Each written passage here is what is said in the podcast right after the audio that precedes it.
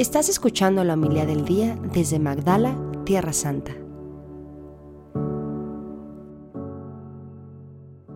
En aquel tiempo Jesús dijo a sus discípulos, estén listos con la túnica puesta y las lámparas encendidas. Sean semejantes a los criados que están esperando a que su Señor regrese de la boda, para abrirle en cuando llegue y toque. Dichosos aquellos a quienes su Señor al llegar encuentre en vela. Yo les aseguro que se recogerá la túnica, los hará sentar a la mesa y él mismo les servirá. Y si llega a medianoche o a la madrugada y los encuentra en vela, dichosos ellos. Palabra del Señor. Gloria a ti, Señor Jesús.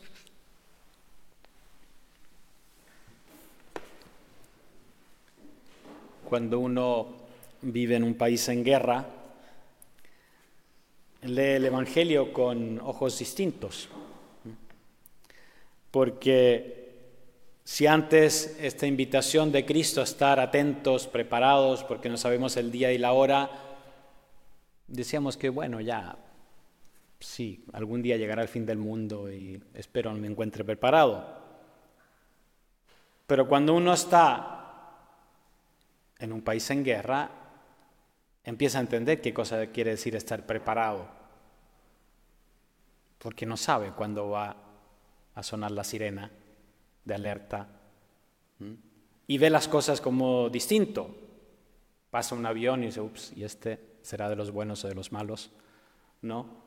O cualquier cosa que, que antes no nos llamaba la atención, como no, que lo que es un ruido extraño, una, un ruido fuerte, ¿y qué fue eso? Y uno está más atento, más en vela. Ahora, ¿cuál es la atención ¿no? que nos llama a tener Jesucristo? Una es una tensión que me genera angustia, que es más o menos la que podemos estar viviendo ahora. Me río porque aquí en, la comunidad que está ahí hay soldados ¿no? que se cuidan de la seguridad y uno se puede distinguir cuál está más en vela que el otro, ¿no? Ayer había uno que estaba medio así con los pantalones como se usan ahora medio medio abajo y dice, bueno, este si tiene que salir corriendo, se tropieza y muy preparado no está. ¿no? En cambio hay otros que sí están bien preparados. Pero como digo, una, una tensión que genera angustia, no creo que es la que nos llama Jesucristo. De hecho, dice, dichosos aquellos a quienes el Señor los encuentra en vela.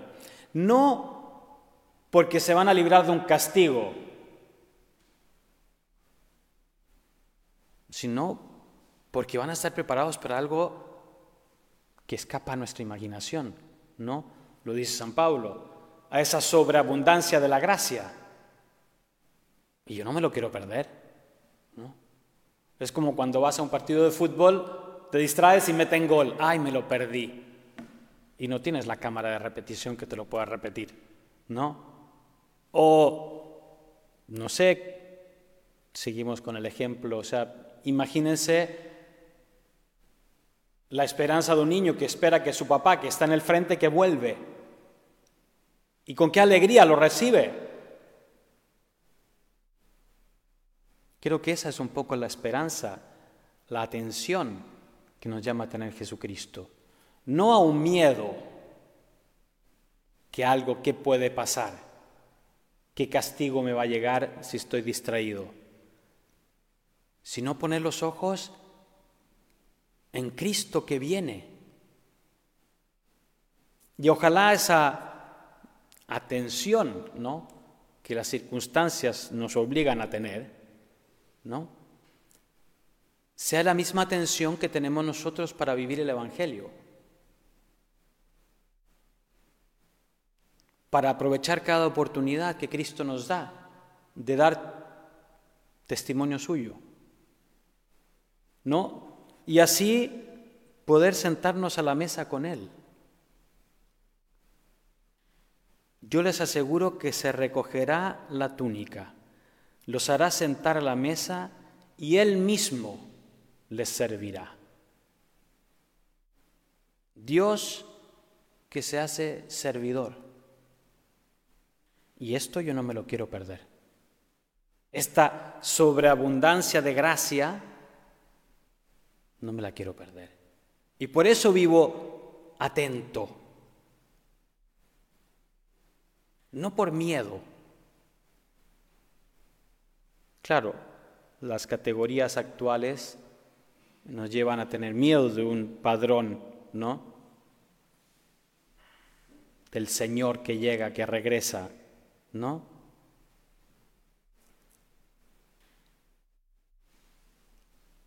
Cristo no es un Señor como los de este mundo. Cristo es el Señor del cielo y de la tierra. Cristo es mi Señor. Y sería triste vivir mi vida cristiana con miedo a que mi Señor se presente. Sí, se presentará, me pedirá cuentas, pero es mi Señor que me ama, que dio su vida por mí. Y por eso quiero responderle. Y por eso quiero estar atento a su venida, para darle ese abrazo.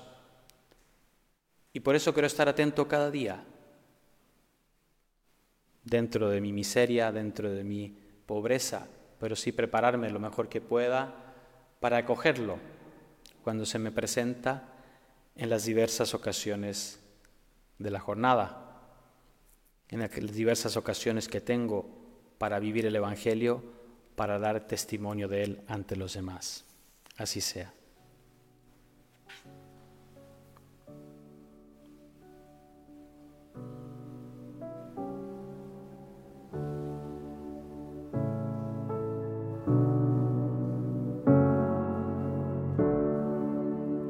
Muchas gracias por escucharnos.